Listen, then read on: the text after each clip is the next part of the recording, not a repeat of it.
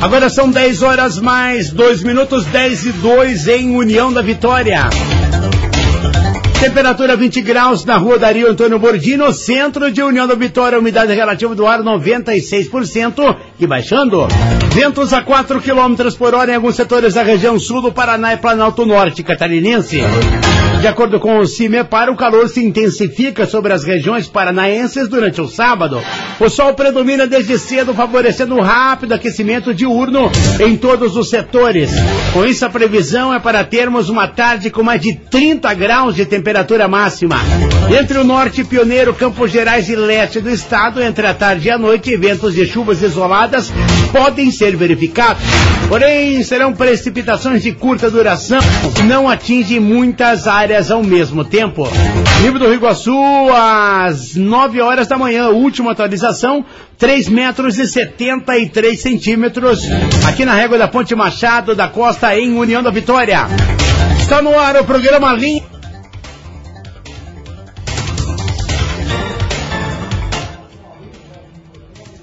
programa Líder de Audiência acontece na nossa emissora. Até uma hora vamos levar informações. Vamos trazer os nossos convidados. Vai passar por aqui a Ana Carolina Renault, uma menina que luta desde criança com relação à doação de medula óssea. Filha do Rimon, que é gerente da Caixa Econômica Federal. Vai passar por aqui o doutor Henrique Salles Guzoni, ele que é o chefe da Centro de Saúde. Vamos ver como é que está essa briga de hemodiálise. Uma menina que a gente viu crescer, que hoje é fisioterapeuta, Bárbara Flisak, dificuldades neurológicas em crianças. E nossos primeiros convidados também, uma mulher que eu vi criança, vi nascer, juíza doutora Angélica Slomp, está aqui com o filho com o Slomp, está aqui com o doutor Valdir Guellen, que é um dos diretores dessa emissora. E a gente fica feliz quando o filho da gente brilha.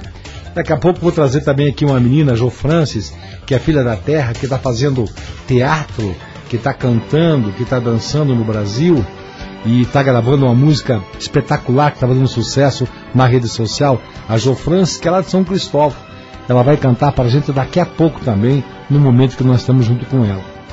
Mas, doutor Valdiguelen, eu quero que você apresente. Doutor Valdiguelen, nosso diretor dessa emissora, tem o escritório dos mais afamados na área trabalhistas, aqui em Nova Vitória, e apresenta para a gente uma mulher que cresceu, galgou espaço na sociedade, doutora Angélica Slump. Bom dia, doutor Valdir. Bom dia, Brits. Bom dia, ouvintes da Rádio Fusor Onel. Eu falava esses dias no Jornal do Comércio que falar dessa pessoa é fácil.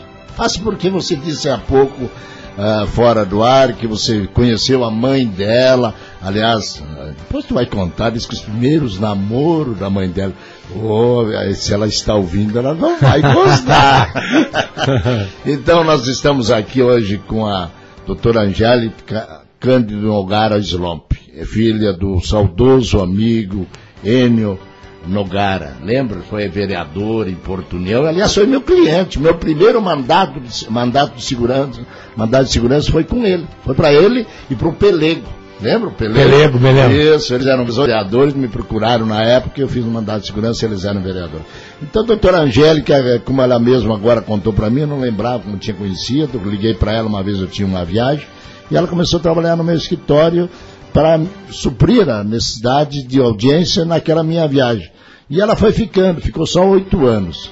E aí, segundo ela, começou a vocação para o direito do trabalho e eu acompanhei os primeiros anos de advocacia dela nesta área e a intensidade com que ela estudava e se dedicava à profissão como advogada. Depois veio o interesse dela vocacional. Eu falo o seguinte, por que vocacional? Porque há magistrados, há promotores de justiça, há delegados que fazem concurso para ter um emprego melhor. E eu posso afirmar isso porque já vi da, da boca, ouvi da boca deles mesmo, juízes dizendo, ah, eu achava que a advocacia não ia dar dinheiro, fiz um concurso e estou bem. Não, a doutora Angélica Cândido Nogara Slomp, ela não fez concurso para ser juíza. Ela fez porque ela queria ser juíza. É diferente vocacionado. Eu acompanhei o trabalho que ela teve, muito grande, em Curitiba todo final de semana, fazendo curso e depois as provas até que conseguiu passar. E hoje é uma grande magistrada do direito do trabalho, é juíza do trabalho do estado do Paraná. E eu sinto muito orgulho pela amizade, pelo coleguismo que eu tive com ela nesses oito anos de advocacia em meu escritório. Como é que é ouvir isso, doutora? Bom dia, querida. Bom dia, Brites, bom dia, Valdir. É realmente emocionante, né? Eu estou aqui na rádio fico emocionada em ouvir essas palavras do Valdir. Não sei se mereço, acho que decorrem mais justamente deste, dessa relação de amizade que temos e pelo fato de termos convivido em escritório durante oito anos. E o que o Valdir disse, eu falei para vocês antes de iniciarmos esse programa, é verdadeiro. A minha paixão pelo direito do trabalho, meu amor pelo direito do trabalho é, nasceu no escritório do Dr. Valdir Guellen, né? Porque naquela época, eu entrei na faculdade em 86 e saí em 90, nós saíamos das universidades de direito civilistas, né? A faculdade de direito nos moldava e nos mostrava o caminho do direito civil. E aí eu saí civilista, portanto, da faculdade, advoguei nessa área, um pouco na área criminal, fiz alguns júris aqui na comarca de Porto União nomeada pelos juízes da época. E foi a, quando eu fui convidada para substituir o Valdir que eu entrei no escritório dele e conheci com profundidade o direito do trabalho. E aí nasceu toda essa minha carreira, primeiro na advocacia trabalhista, exclusivamente, e, a, e posteriormente na, na, como magistrada, né? E é eu, importante destacar também que estava o doutor Gilberto Tadeu Dombrowski, né? O Gilberto era nosso colega E eu vou acrescentar uma época. coisa que ninguém sabe. A doutora Angélica, quando passou para a juíza, ela levantou da cadeira e sentou o doutor Enio, que é o irmão dela. Está lá até hoje. É verdade. Eu passei no concurso em 1998 e o Enio veio trabalhar com o Valdir em 1999. É meu irmão, exatamente. Também outro apaixonado pelo direito do trabalho. E ontem à tarde eu falava que ia entrevistar você aqui no programa do Britão. Aí comecei a me recordar da rua Barão do Cerro Azul, na frente do Serapião, ali que morava a tua avó, ali que morava a tua mãe. Tua mãe é uma mulher muito bonita até hoje, é, que começava, começava começando a namorar com ele, porque não ia levar ela para casa. Então, é, isso me marca porque eu sempre vi essa relação. E de repente estou entrevistando a filha deles, que é juíza e que nessa semana recebeu uma premiação. O Jornal Comércio destaca, gente, Hoje aqui temos a oportunidade de premiar as boas práticas que buscam fazer com que a justiça realmente se concretize no seio da sociedade. Disse a presidenta do Conselho Nacional de Justiça e do Supremo Tribunal Federal, ministra Carmen Lúcia, na entrega dos prêmios aos vencedores do Prêmio Conciliar é Legal de 2016. A solenidade ocorreu na terça-feira, agora, dia 14, durante a 30 quarta sessão extraordinária do CNJ. Emoção, doutora? Certamente. Certamente foi uma surpresa e uma emoção, né?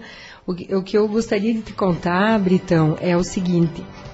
Essa, essa, premiação ela decorre do primeiro concurso nacional sobre decisões e acórdãos em direitos humanos, promovido pelo Conselho Nacional de Justiça, é, cuja presidente é a ministra Carmen Lúcia. E é, essas, é, as decisões, em algumas medidas, foram escritas pelos próprios juízes, prolatores dessas decisões. Mas no meu caso, não fui eu quem inscrevi a decisão que foi premiada.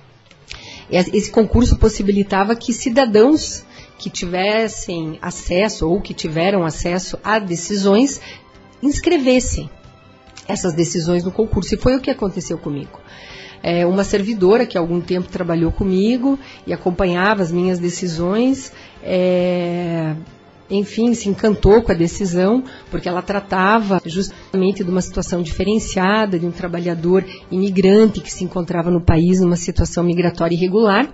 Ou seja, ele não tinha visto para residência, para permanência no Brasil, procurou o Poder Judiciário.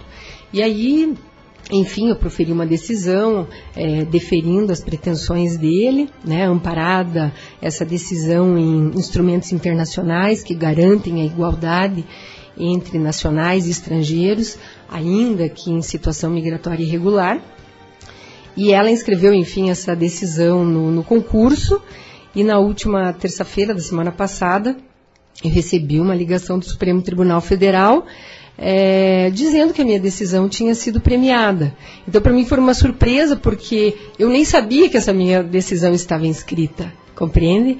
Então, realmente foi uma emoção. Então, é, tomar ciência da premiação foi uma emoção comparecer em Brasília e receber a premiação, que é um reconhecimento, certamente, né, de um, de um trabalho que está sendo desenvolvido, reconhecimento do estudo ao qual eu me dediquei durante alguns anos. Na, no estudo do, do, das relações de trabalho de estrangeiros no Brasil, que foi o tema da minha dissertação de mestrado na USP, agora em 2014.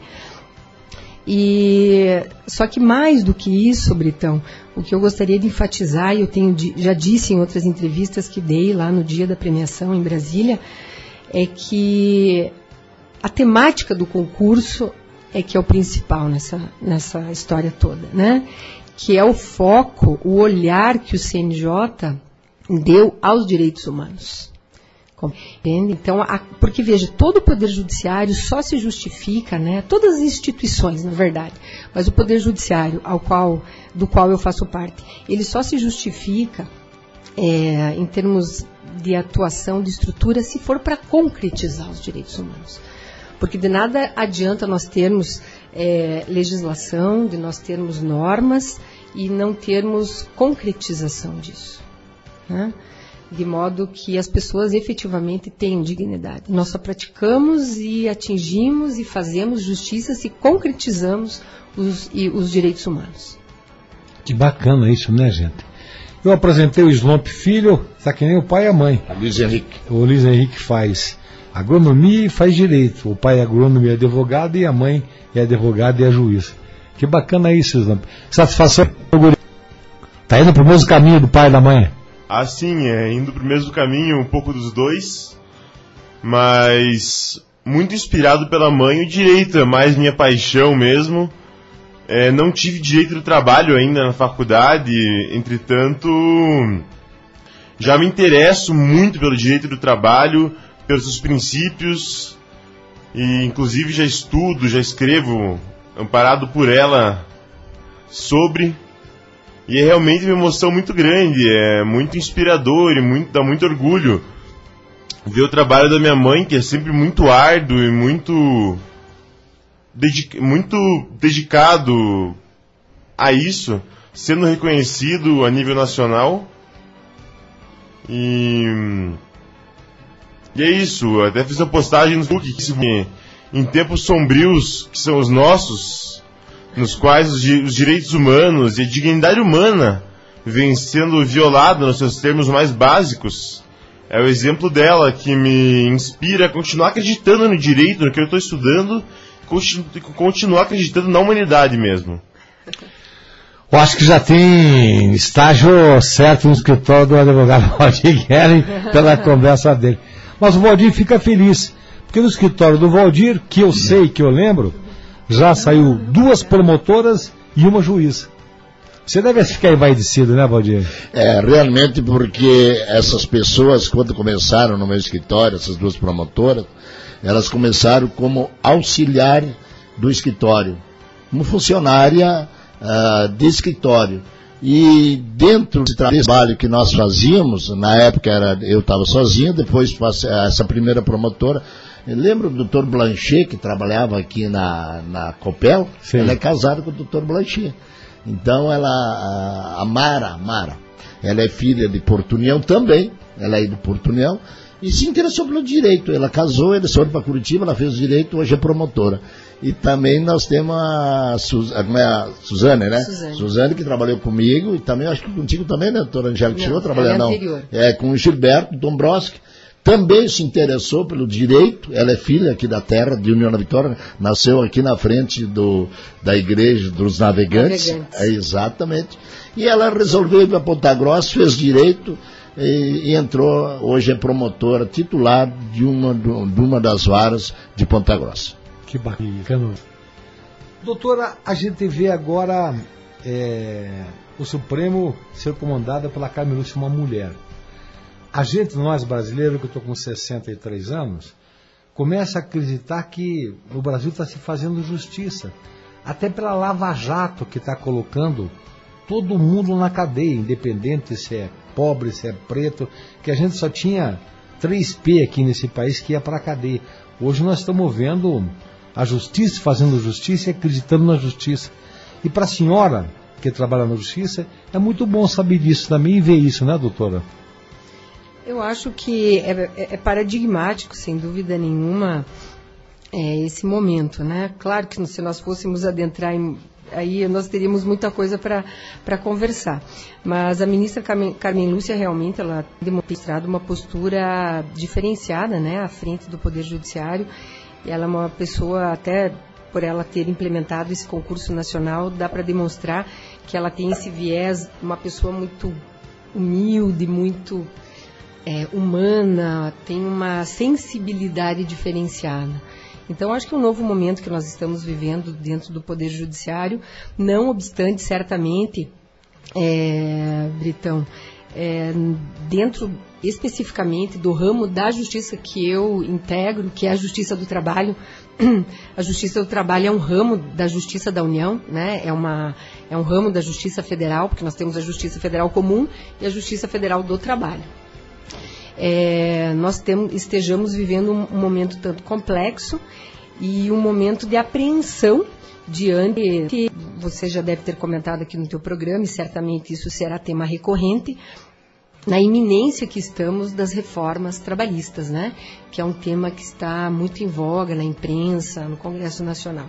Então é bastante preocupante para o judiciário trabalhista todo esse arcabouço que está se pre pretendendo implementar porque na ótica, pelo menos da grande maioria dos juízes do trabalho, é, nós teríamos retrocesso social, nós teríamos retrocesso de conquistas.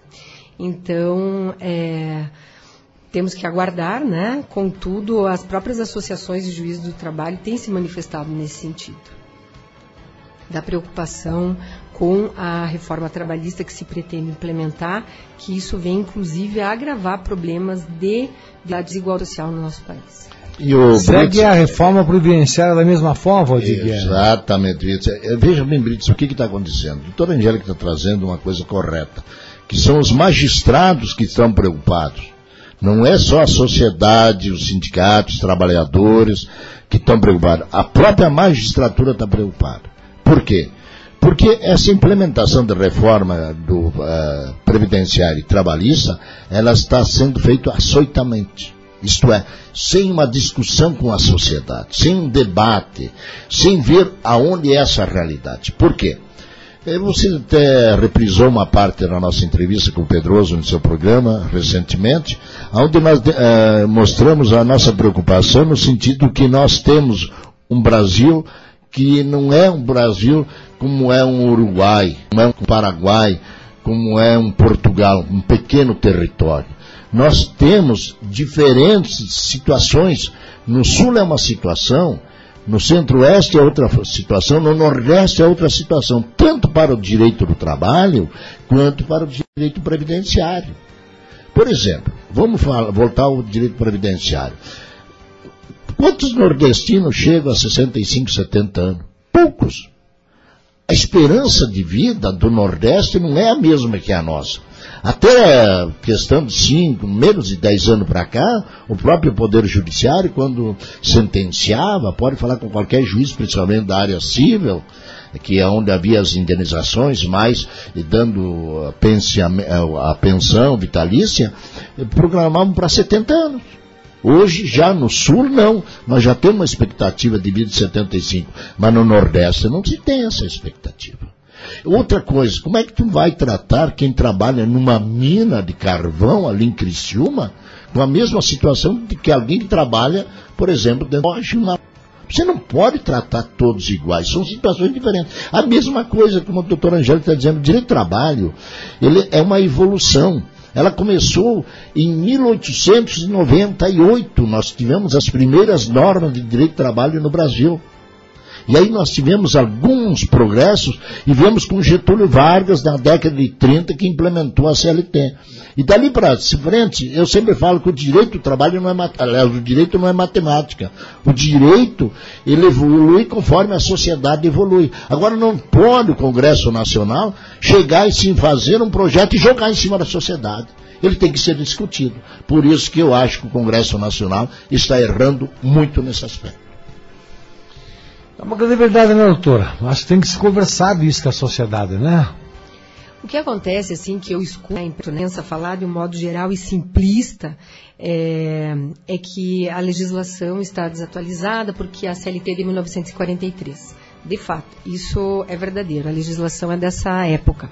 Contudo, o que deve ser observado, e nós que somos operadores do direito do trabalho sabemos disso, ao longo desses anos, a CLT não permaneceu sem qualquer alteração. Nós tivemos inúmeras alterações legislativas ao longo de todo esse tempo, de modo que, como disse o Dr. Valdir, a legislação acompanhasse a evolução da sociedade, porque de fato as normas, elas são um reflexo da sociedade. Contudo, elas também são conquistas da sociedade. Né?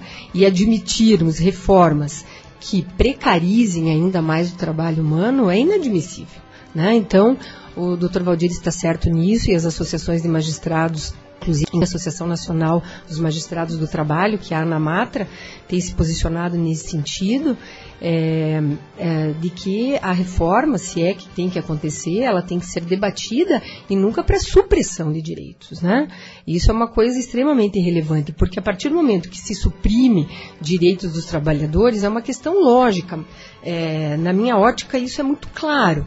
Se você suprime direitos, você retira renda. Se você retira renda, você retira poder de consumo. Se você retira poder de consumo, você afeta o comércio. Se você afeta o comércio, você afeta a indústria. Se você afeta comércio e indústria, você afeta o próprio Estado. Né? A arrecadação e o Estado é que proporciona o quê? Os projetos sociais, né, que proporciona saúde, educação. Então eu penso que a precarização das relações de trabalho, são arredo de direitos e diversamente do que se tem visto haverá sim, né, é, não pode ser admitida, né, sob pena de, eu penso, não ocorrer a, a, o retorno do crescimento que tem sido pro, pregado de forma tão entusiasta pelo, pelo Executivo Nacional. Né, nessa área ainda trabalhista, a senhora trabalha em Francisco Beltrão e em Foz do Iguaçu, doutora?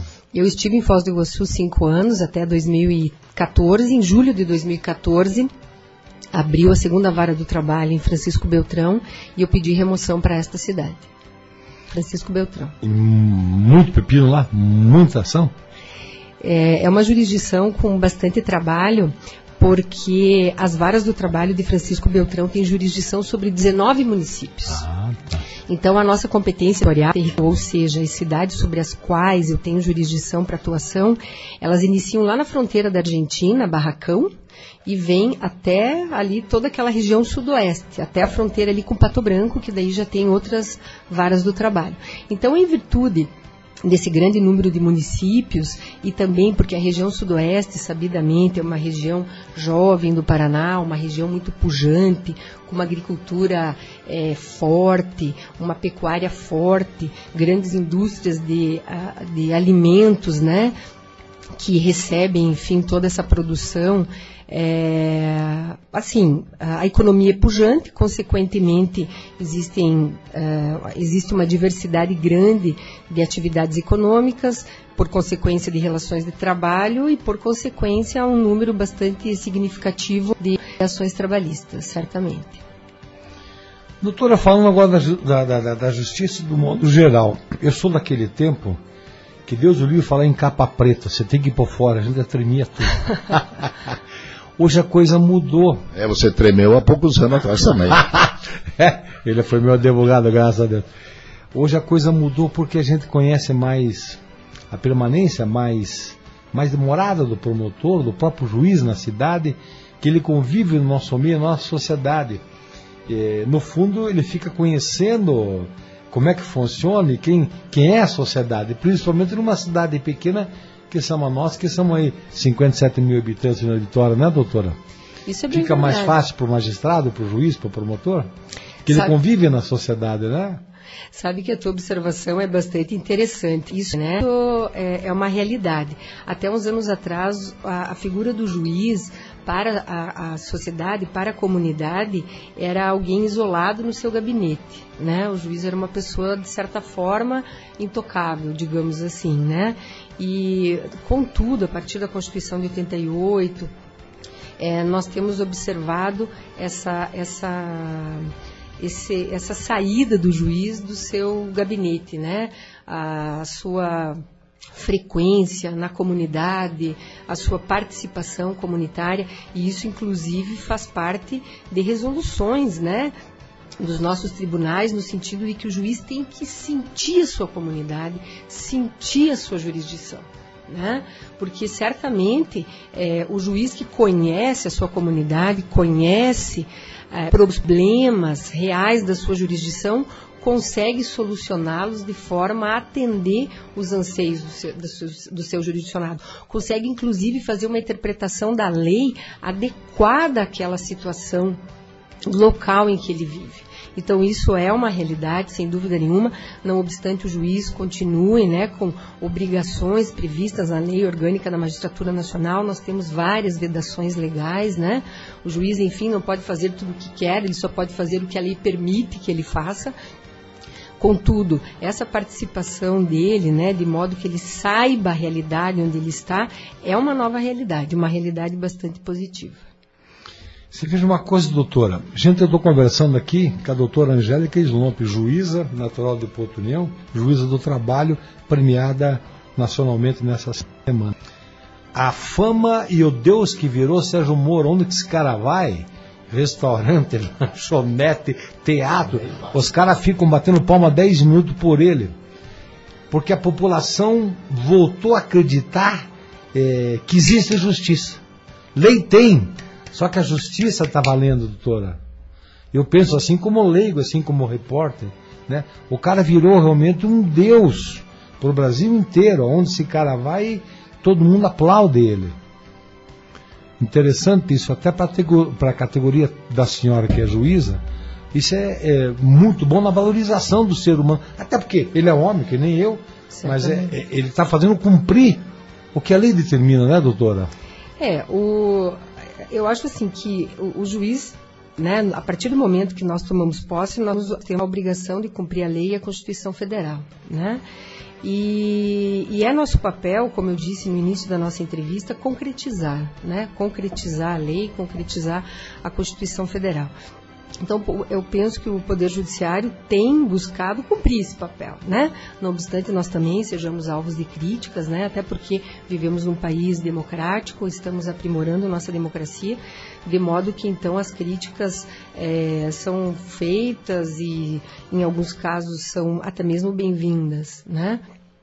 Eu penso que o trabalho do juiz não é, é digamos, unânime nunca, né? não é unânime, não existe unanimidade, Contudo, o juiz que cumpre o seu papel, que cumpre a lei, é, tem a sua consciência tranquila, né, de que está cumprindo o, o do poder que ele integra, que é o poder judiciário, né? Então, acho que cabe a cada juiz, efetivamente, cumprir a sua obrigação, né? É, e as, ao jurisdicionado que eventualmente entende que a decisão daquele juiz não é a adequada, cabem os recursos né, aos níveis de jurisdição superiores. Mas uh, o judiciário, ao mesmo tempo que vive esse momento de glória, também vive um momento de críticas. Né? Não, é, não são só glórias. Até porque temos hoje as redes sociais em que as pessoas se manifestam abertamente né? sobre, às vezes até mesmo sobre algumas posições é, em relação às quais discordam, decisões. Mas isso é típico da democracia, né? O Britão, uma questão. Veja bem, se há cinco anos atrás, se fosse na rua e pedisse para um cidadão o que é o Supremo Tribunal Federal, ninguém sabia. Verdade, isso é verdade. Depois uhum. do Lava Jato, aliás, depois daquela, não, daquele onde que o nosso Moreninho participou lá, naquele momento que ele levou já os primeiros políticos à cadeia, né? O Joaquim, a, o Supremo começou a aparecer, as instâncias superiores começaram a aparecer, a magistratura ela ficou exposta, né, doutora Angélica? Na verdade, a sociedade discute hoje a atuação da, do magistrado. E principalmente a atuação dos ministros superiores, principalmente do Supremo Tribunal Federal. Hoje, e é importante isso, a doutora Angélica colocou claro, a sociedade também tem que se interessar, e se for necessário, criticar criticar, mas mostrando aonde que possa estar o erro. Não é, não é assim, criticar eu não gosto, não, aí não é crítica. Aí é manifestação sem fundamento. Agora, realmente a sociedade hoje se preocupa com o poder judiciário e isso é muito importante. Pode Guerra foi presidente da OAB em Vitória por vários anos, foi participou da, da OAB a nível de Estado. De nacional também. E, e, e a nacional também, diga-se passagem, que fez belos eventos na OAB nacional. Valdir, como é que você vê a, a atuação do juiz é, Sérgio Moro? O Sérgio Moro, ele tem os críticos e tem os elogios. Quem é os críticos? São aqueles que entendem que muitas vezes ele, ele se expõe demais, entende? E realmente ele está participando de bastante evento. Agora, eu particularmente não olho para esse lado. Eu olho pela atuação dele. Eu acho que ele, ele imprimiu, principalmente no judiciário criminalista, isso, o judiciário criminalista, ele imprimiu uma nova ótica, aonde tem que ser realmente dar celeridade. Veja bem, por que, que os, os, políticos querem foram privilegiados, que aliás foi muito criticado semana pelo Faquin, que assumiu o lugar do Zavascki no Lava Jato. Porque no Supremo Tribunal há uma morosidade muito grande nos processos. Enquanto que o Sérgio Moro, que tem menos assessores que o ministro do Supremo Tribunal Federal, implementa mais rapidez é que são tantos os processos que ele está, ah, ah, sua, que está nas suas mãos e tantos são julgamentos que quase nós não damos, nos damos conta, mas ele, ele já deu mais de 100 sentenças. Veja quanta gente que está presa que, ah, que há, há, poucos anos ninguém imaginava que esse cidadão poderia ser preso. Veja o ex-presidente da Câmara uh, Federal, agora o Supremo Federal, ontem, ontem negou a liberdade para ele. Significa o quê? Significa que o Sérgio Moro está dublando. Isto é, ele está dando as suas decisões sobre provas concretas. Não por interpretação dele a lei. Não. Ele está aplicando a lei ao fato concreto. E é isso que a doutora Angélica frisava há pouco. Então o magistrado, ele tem que exatamente aplicar a lei. Ele não pode dizer eu penso, eu entendo. Não. A prova dos autos é essa. Então o Sérgio Moro, ele está tendo uma conduta nesse aspecto muito exemplar, que serve realmente de exemplo para a magistratura. Porque nenhuma, eu acho que teve agora uma, uma, uma, reforma pequena de uma sentença dele no Tribunal Regional da Quarta Região, que é em Porto Alegre. As outras sentenças são mantidas. Então significa que ele está sendo também uma linha de conduta dentro, principalmente, do direito penal. Doutora Angela, como é que é tanto processo assim? Dia desse estava vendo que o STF, cada ministro julga 40 mil processos. Como é que faz para uma equipe que você tem que ter para fazer esse julgamento de 40 mil processos? A é. senhora tem bastante lá? Eu tenho, mas nem tanto, né? Não, não. É, de fato, né, o judiciário tem restado assoberbado. É, na, na, vara que eu trabalho, o número é bastante inferior a esses 40 mil. Nós recebemos aproximadamente 1.500 processos novos por ano e temos um acervo de processos ajuizados em anos anteriores, não solucionados, que estão em fase de execução, sentenças já prolatadas, enfim. Mas essa é a nossa média. A Justiça do Trabalho é, tem estimulado muito isso, é previsto e também existem é, projetos do próprio CNJ, do Tribunal Regional do Trabalho da nona região, que é com jurisdição aqui no Paraná, no sentido de, de estimular bastante a conciliação também, né? Então a Justiça do Trabalho é bastante conciliadora e isso faz, de certa forma, uma relevante diferença. Inclusive, após a reforma do, do, do Código de Processo Penal, é, Código de Processo Civil, né, de 2015, que entrou é, em vigência é, ano passado, é, nós observamos que a própria Justiça Estadual também foi levada para esse viés, né? Para tentar implementar políticas de conciliação dentro da, do trâmite dos processos, né? Visando a autocomposição. Até o nosso Tribunal Regional do Trabalho tem até um slogan que diz conciliar também é fazer justiça. Então, é certamente que aquilo que não é objeto de conciliação e eu penso, eu sou uma magistrada que tenho muita cautela com conciliação. Eu não homologo quaisquer acordos, porque eu penso que nós temos dentro do direito do trabalho direitos sociais que são irrenunciáveis e não é em juízo que eu vou permitir essas renúncias. É, então eu sou bastante criteriosa em relação a isso. E aquilo que não é conciliado, ou aquilo que eu entendo que não é possível ser conciliado, aí é objeto de julgamentos. Né? É, nos tribunais, certamente, em virtude do grande volume, é toda uma equipe que auxilia os desembargadores, os ministros, né, para esse trabalho. Mas é um trabalho, certamente, nos tribunais, extremamente difícil, porque a demanda realmente é avassaladora. Os processos são longos, ainda mais depois que os processos se tornaram eletrônicos. É, junto com a modernidade vem facilidades e vem dificuldades. Por quê?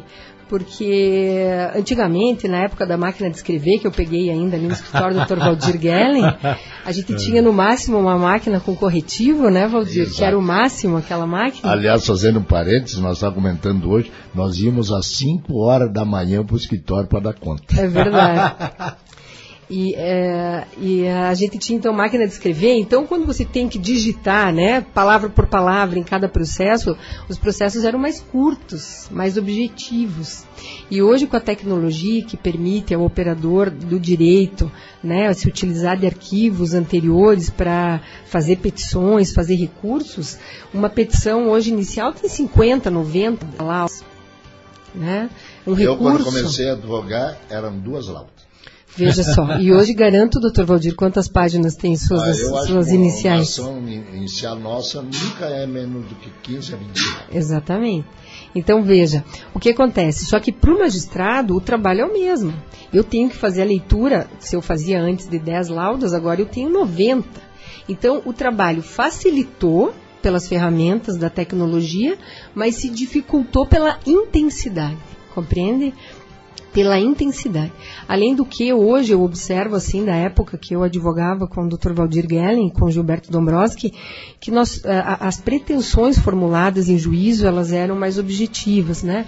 Eram verbas rescisórias, nós tínhamos alguns problemas em algumas empresas de não depósito do FGTS, problema de jornada de trabalho, e do ano de 2005 para cá, é, o trabalho na Justiça do Trabalho se intensificou porque a competência para julgar os processos que envolvem alegações de doenças ocupacionais e toda a parte de acidente de trabalho veio para a Justiça do Trabalho. E, justamente dentro do que eu falei, é, com a implementação de tecnologias de, de, de ponta em algumas indústrias, de alguns setores, é, o trabalho passou a ser mais repetitivo e as pessoas passaram a adoecer mais. Então nós temos assim, pelo menos na minha jurisdição, ali em Francisco Beltrão, eu posso afirmar sem dúvida que aproximadamente 50% dos processos envolvem casos de doença ocupacional. É muito preocupante, muito preocupante. É, e tem mais outra coisa, né, Brito Angélica? a questão psicológica, a doença, o estresse. Também. Antigamente o trabalhador não tinha essa doença. Hoje, em razão da cobrança do próprio empregador, tem muitos eh, trabalhadores que se afastam para tratamento de questões de estresse. E o estresse, hoje, cientificamente comprovado, que ele vem a causar inclusive problemas físicos no trabalhador. Não tenha dúvida.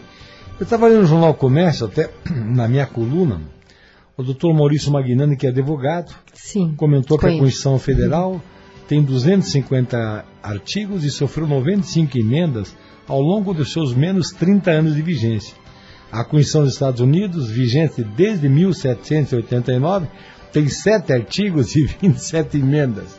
Segundo Magnani, somente em 2016, entre leis ordinárias e complementares, decreto e medidas provisórias, foram criadas aproximadamente 600 novas leis federais. Como é que faz o advogado que não vai saber decorar isso ou nunca? E como é que faz a juíza? Vocês têm que estar lendo cada minuto, meu Deus do céu. Bom, eu posso falar por mim, depois o Valdir comenta pelo lado do advogado, né? De fato, essa, esse grande volume de normas que nós temos vigentes no país é, é um emaranhado bastante complexo.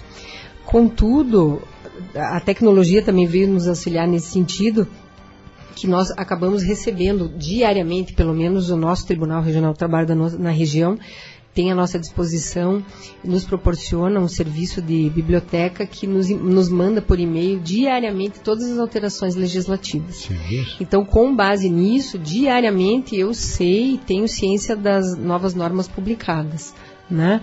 Só que veja, além de emendas constitucionais, né, de, de, de leis ordinárias que são aprovadas, temos ainda é, outras normas que não têm, a, a, digamos assim, o mesmo efeito normativo, mas daí eu nem vou entrar nessa seara, mas o fato é que são, por exemplo, portarias do Ministério do Trabalho e Previdência Social, e para o direito do trabalho isso é importante, por exemplo, a questão, as questões relacionadas à insalubridade e periculosidade, elas estão disciplinadas em, em, normas regulamentadoras que são decorrentes do Ministério do Trabalho e Previdência Social.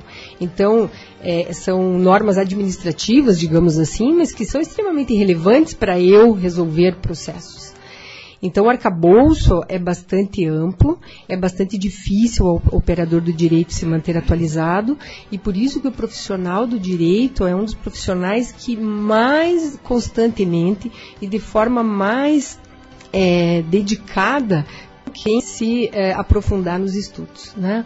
O direito não admite jamais que o seu operador pare de estudar, pare de se atualizar. A reciclagem é permanente.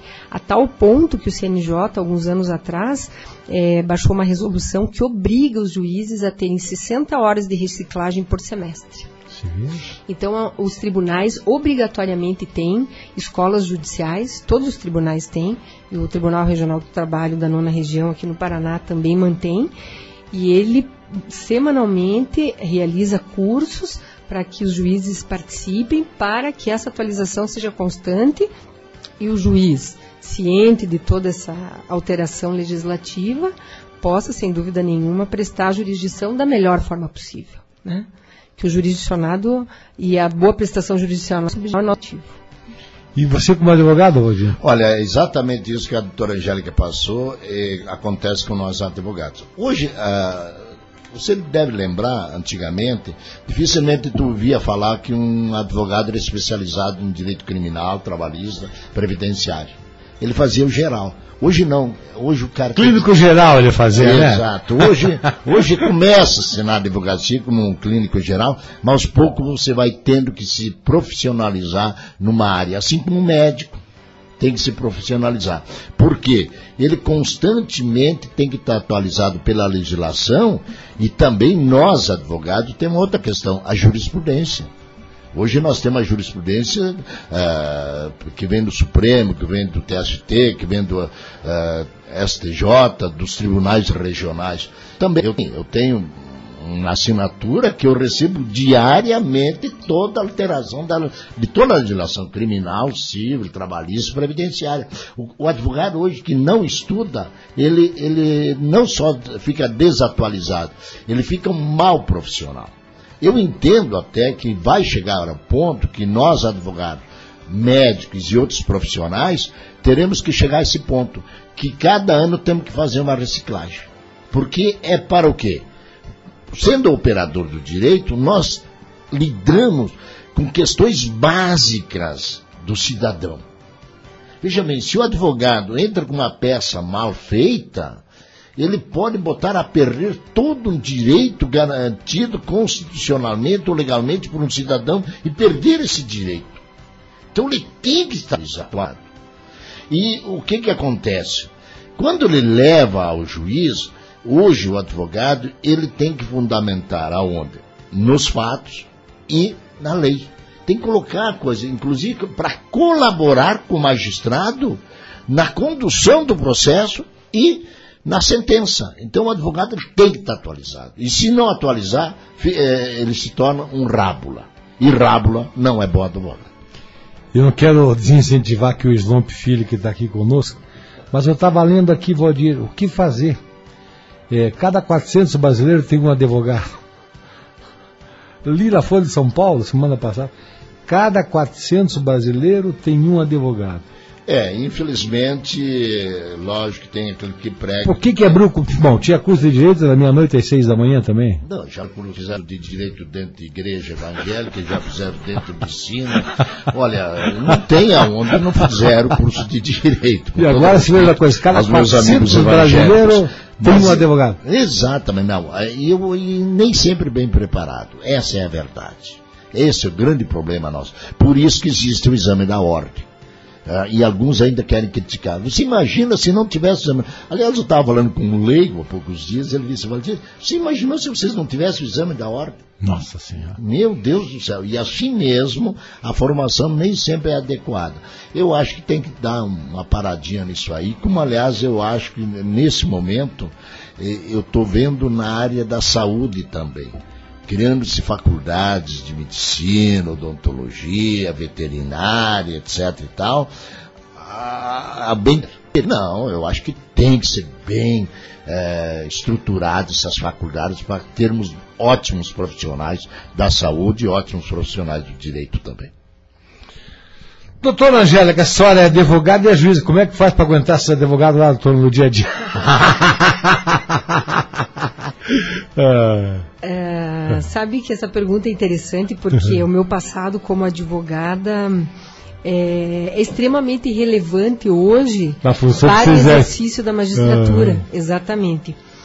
Hoje, sabidamente, é necessária a prática jurídica durante três anos para daí alguém, enfim, é, faz- fazer concurso e tomar posse como magistrado, né? E no meu caso eu tive o privilégio de ter sido advogada durante oito anos. Foram excelentes oito anos da minha vida que eu aprendi muito e eu acredito que isso de certa forma contribuiu muito para minha formação e para me lapidar como pessoa para eh, assumir essa função como magistrado. É, nós temos, como o senhor bem disse, o Valdir acabou de, de enfatizar, um grande número de advogados. Essa semana até, é, cada semana eu me surpreendo porque entram em sala de audiência advogados jovens e cada vez que eles vão me dizer o número da OAB deles para eu constar na ata de audiência, você já compara com a tua. Além de eu comparar com a minha, que em Santa Catarina era 6741, imagina, 6 mil, né? 6.471. É, assim, eu me, sur- me surpreendo que aqui no Paraná, e no Paraná beira 19 mil e alguma coisinha, que eu já não recordo o número dela, é, hoje já está em quase 90 mil, né, no Paraná. Veja, são exa exatos 26 anos, em 26 anos. Então a, a- a progressão foi geométrica, né, nesse lapso de tempo. É, então, advogados bastante jovens comparecem lá, mas sabe que esse meu passado na advocacia me faz compreender muito o advogado que, que entra na minha sala de audiência, principalmente o jovem, inexperiente. Porque eu digo para o meu filho, que está aqui presente, que o direito não te permite é, sair de um ponto e já chegar no outro. Você tem que trilhar aquela estrada. E essa estrada que vai te lapidar. Então, tudo isso faz parte, né? E os magistrados, eu penso, né, tem que compreender os que estão iniciando. Claro que às vezes nós temos algumas situações mais estressantes, mas talvez pela minha, pelo- pela minha passagem pela advocacia, que foi muito feliz, e eu tenho às vezes até saudade dela, é, eu, eu me relaciono muito bem com os advogados. Nós temos um- uma relação muito respeitosa, né? Cada um na sua função, cada um no seu papel, contudo, uma relação bastante respeitosa e isso só contribui para que para que os trabalhos eh, sejam a contento, né? Porque aí nós, por exemplo, a Justiça do Trabalho é uma justiça que prega pela oralidade. O que, que significa isso? Significa que tudo acontece em tempo real. Nós fazemos muitas audiências por dia, às vezes eu faço sete, oito audiências de instrução, uma de doméstica, outra de industriário, outra de comerciário, outra de representante comercial. Então são é, situações completamente. Aí vem um professor, são situações completamente diferentes. E ao final do dia, se você tem problemas em sala de audiência, todos estão exaustos, né? E, e como aí a nossa relação é assim, uma relação bastante respeitosa, os trabalhos se desenvolvem, eu consigo prova adequada para que no, no, depois eu consiga proferir um julgamento, é, um julgamento justo Né? Então é muito bom. Assim, todas as jurisdições onde eu atuei, comecei em Cascavel, primeiramente, de 99 até 2001, e aí rodei o Paraná, e agora em Francisco Beltrão. Então eu tenho um respeito muito grande pelo advogado.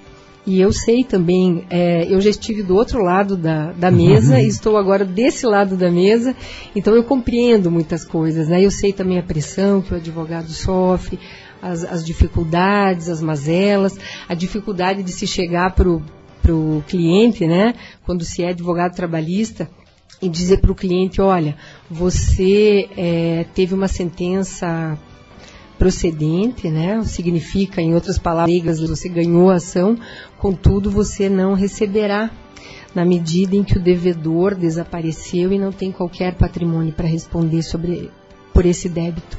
Então é muito difícil isso também para o advogado. Só que o judiciário também tem limites de atuação, né? A execução é patrimonial. Então, se o devedor não tiver patrimônio para responder, infelizmente, é, não há o que se fazer. Não obstante, a execução trabalhista seja uma execução bastante invasiva. Né? Nós, além de executarmos a pessoa jurídica, é, nós temos amparo legal para fazer a despersonalização dessa pessoa jurídica, ou seja, nós executarmos inclusive o patrimônio pessoal dos sócios das empresas. Então, é uma execução muito assim pesada, justamente por quê? Porque o direito conferido ao trabalhador pela lei é um direito de caráter alimentar, né? é um direito básico. O que não foi pago a ele corresponde a verbas alimentares, que são essenciais para a sobrevivência.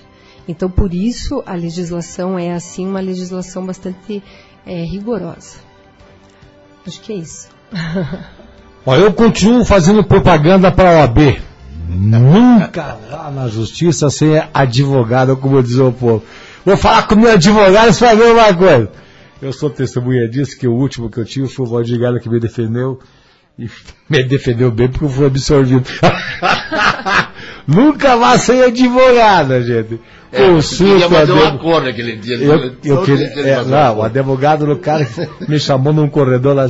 Vamos fazer um acordo, Brito. Você só paga uma cesta básica lá no governo do teu pai. Aí vou dizer, você não vai pagar nada porque você não deve nada. Porque você vai pagar, você não deve, rapaz. Digo, ó, meu advogado disse que eu não posso pagar nada porque eu não devo nada. Nós estávamos no assento do doutor ali no corredor, né, antes de chegar no juiz. No fim deu tudo certo, ganhamos a ação. Então, por isso que eu sempre digo, gente, não vá, por favor, é, sem, na justiça sem advogado. Tem até uma plaquinha agora, até gostei daquela placa. Advogado é amigo, mas cobra 50 de consulta. Lá em Santa Catarina tem umas placas agora. É, acho que era 50 pila a última placa. Subiu esse valor ou não? Porque tem que pagar. Não, é, porque... Esse é o último. Esse, é porque o cara fala que era o curso, tá, quer saber? O cara tá custando dinheiro. É 50 ah, pila. Então vai num dentista e um médico para ver se é de graça. Tem, tem que cobrar, né, cara?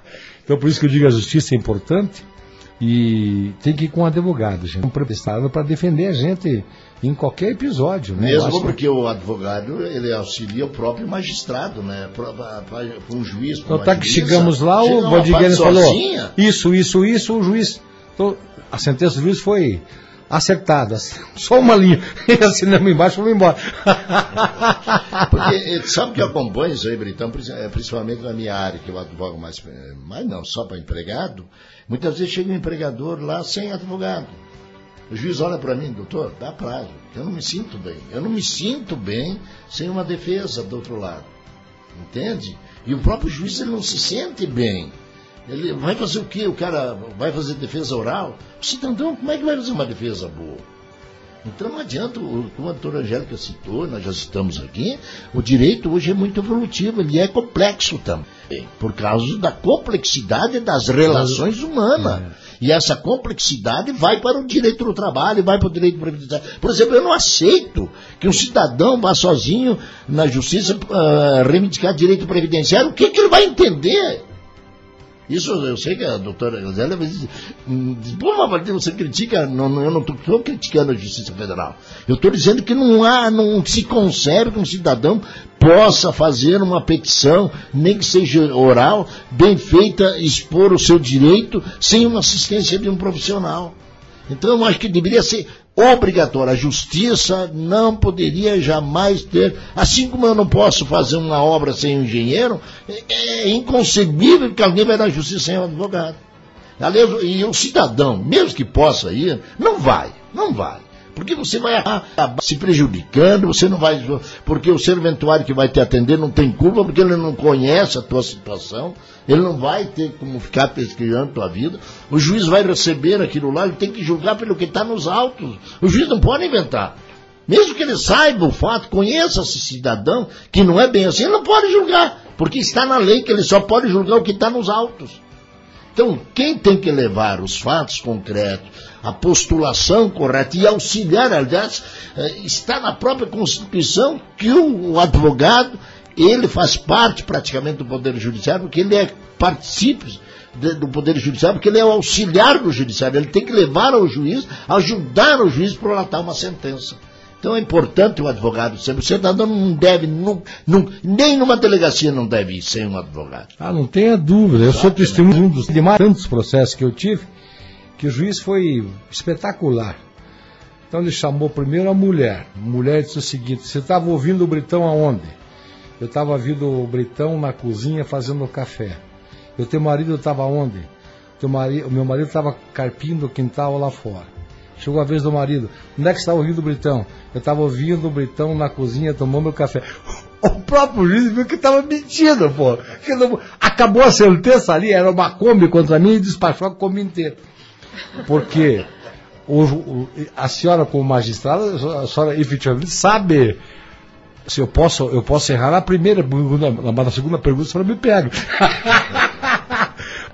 Pelo tiro do trabalho da senhora, pela por tantos anos trabalhado, você sabe quando a pessoa está mentindo, né, doutora? Você, pelo menos, deduz. Ela está me mentindo. Olha. Pela experiência de vida, né? Eu vou aproveitar para falar duas coisas. A primeira é para voltar um pouquinho aqui, já respondo essa tua uhum. pergunta, sobre essa questão da, da presença do advogado em juízo, porque eu acho bastante relevante mencionar isso nesse espaço. Veja, a legislação trabalhista, a própria CLT de 43, ela tem um dispositivo legal que permite isso, né? Já em 43, veja, é, que permite o, o, comparecimento das partes em juízo desacompanhado de advogado. Contudo, como o Valdir mencionou, é, de fato, para o juiz isso é bastante complicado.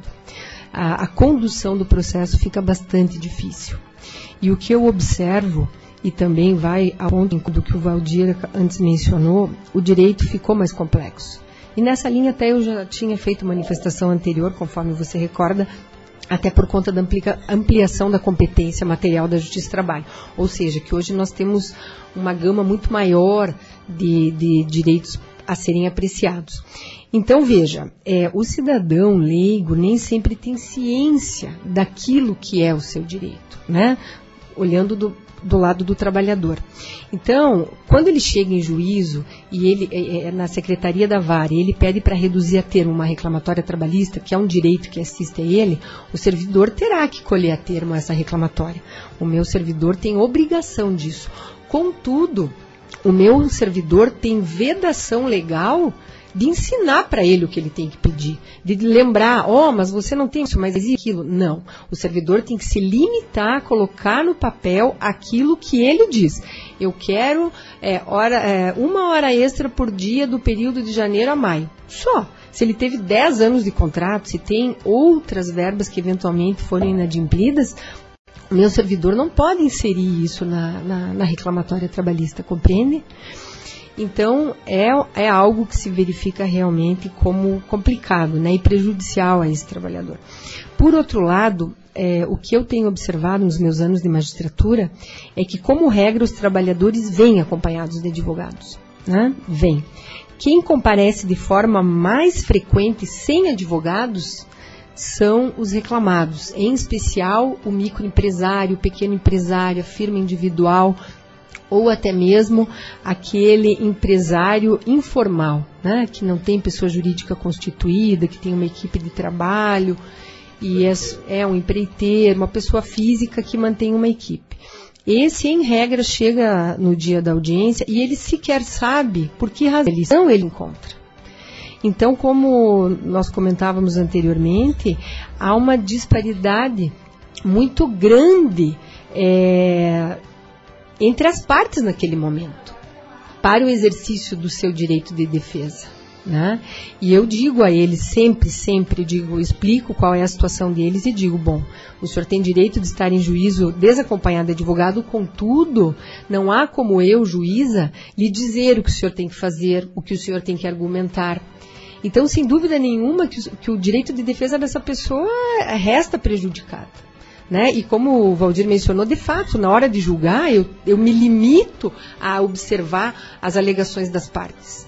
Né? O juiz não pode é, extrapolar isso, por mais que eu queira fazer justiça, porque eu tenho limitações de ordem legal para apreciar. A controvérsia estabelecida entre a inicial apresentada pelo trabalhador e a defesa apresentada pelo réu. E se essa defesa é apresentada de forma equivocada ou frágil ou deficiente, certamente isso vai ensejar é, ônus processuais para essa pessoa, né? E ela pode restar prejudicada patrimonialmente, financeiramente e posteriormente.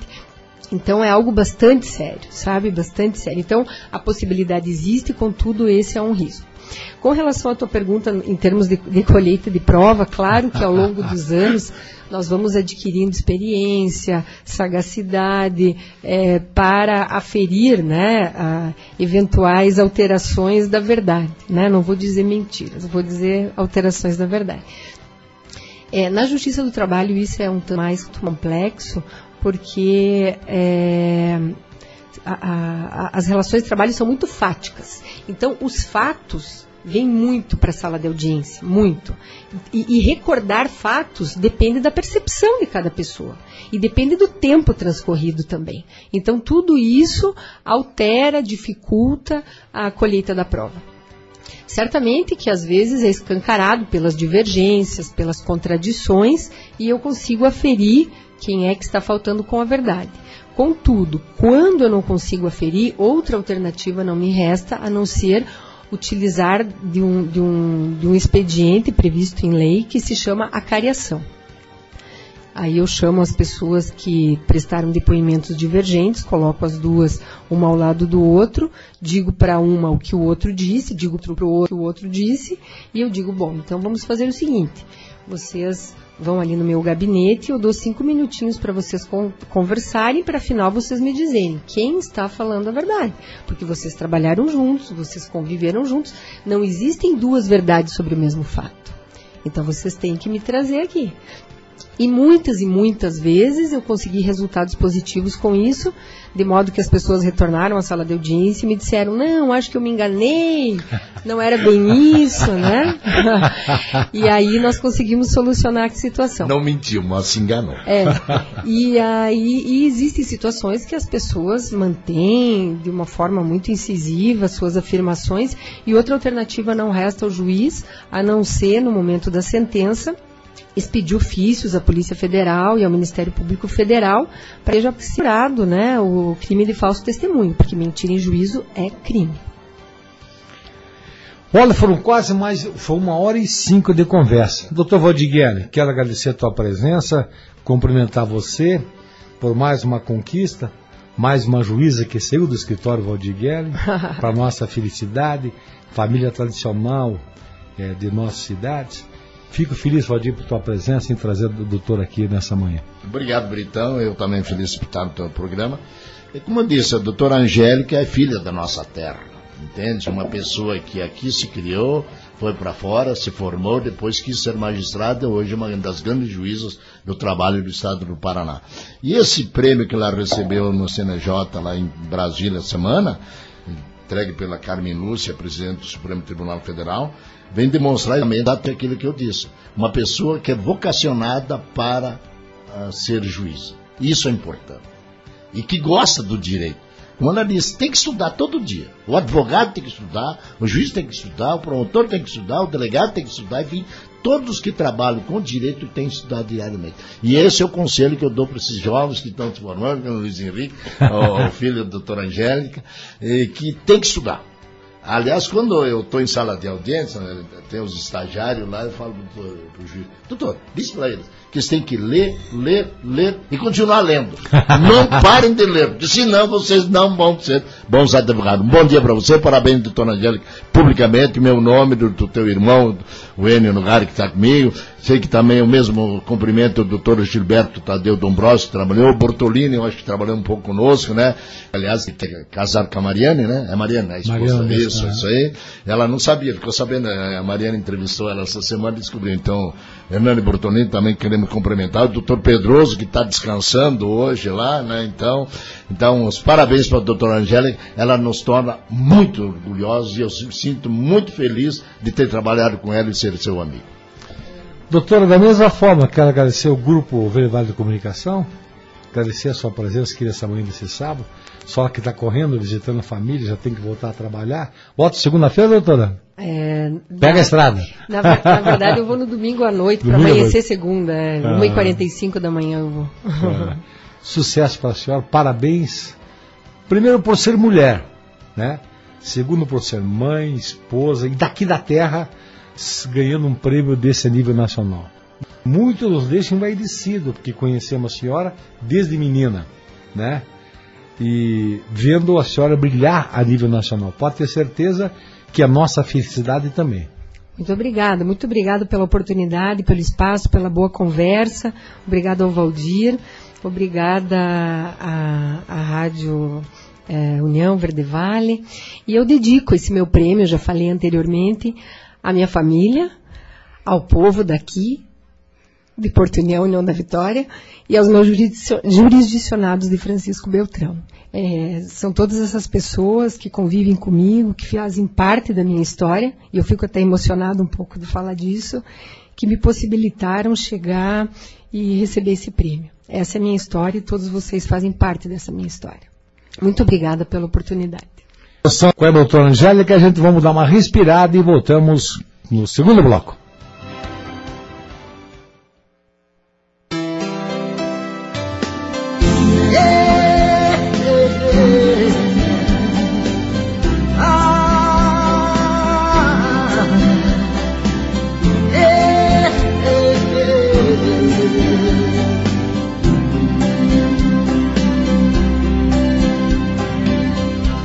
Noite é tudo solidão em mim. Depois que o nosso amor chegou ao fim, estrelas no céu não brilham mais. Sem você ficou triste assim. Madrugada neblina de saudade, recordações de tristeza invade. E nesse mundo de incerteza eu vou chorando Pasto lembrando amor que acabou Saudade só judia, madrugada, noite e dia. Sem a sua companhia, a vida não tem alegria. Coração no peito chora depois que ela foi embora. Deus, Nossa Senhora, há demais essa agonia Quem vive de saudade perdeu a felicidade Na escuridão da vida não, não tem claridade Taça de pranto na mesa, brindando com a tristeza. Deus, quanta incerteza, sozinho nesta cidade.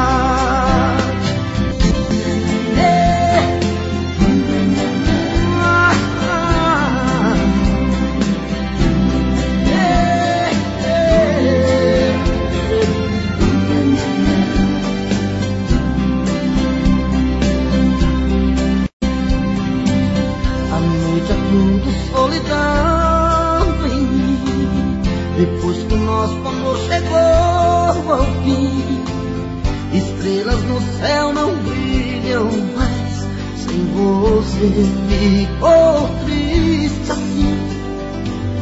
Madrugada neblina de saudade, recordações, tristeza, peito invade. E nesse mundo de certeza eu vou chorando a dor, lembrando amor que acabou. Só judia, madrugada, noite e dia, sem a sua companhia, a vida não tem alegria, coração no peito, chora depois que ela foi embora, Deus, Nossa Senhora, tá demais essa agonia, quem divide saudade perdeu a felicidade, na escuridão da vida não, não tem claridade, Taça de pranto na mesa, brindando com a tristeza. Deus, quanta incerteza, sozinho nesta cidade. Yeah, sozinho nesta cidade. Ah, yeah. Deus, quanta saudade. Vou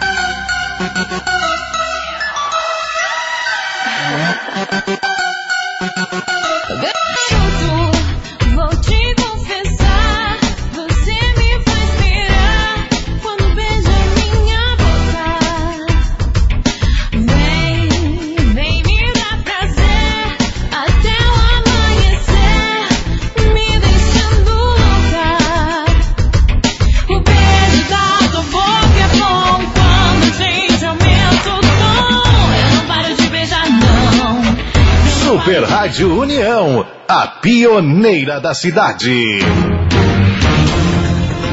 Agora são 11 horas mais 13 minutos, 11 e 13 em União da Vitória. Programa linha aberta aqui pela Rádio Difusora União.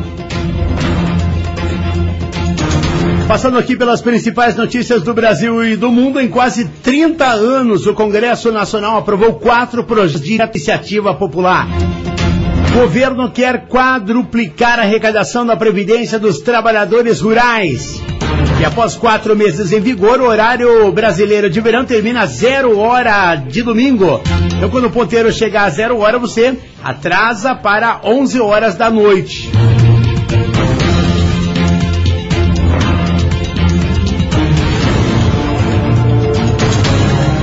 Notícia aqui do portal Vevale, www.vevale.com.br. Temos Principal destaque: seis pessoas, entre elas três crianças, morreram em consequência de um grave acidente registrado às 22 horas de ontem na BR-153, próximo à Serra do Honorato, Colônia Mendes, em General Carneiro. Fatos e fotos encontra no nosso portal.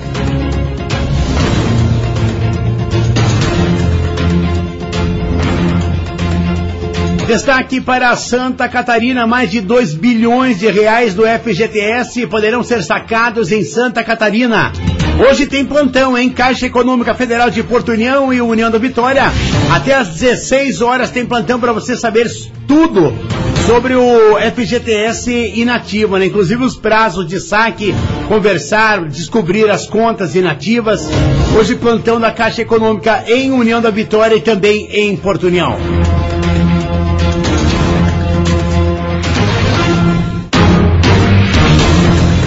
Destaque do Paraná.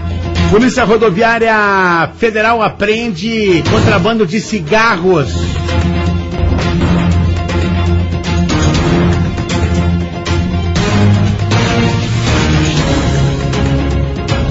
No litoral, após dois dias, trânsito na rodovia de acesso a Morretes já está liberado.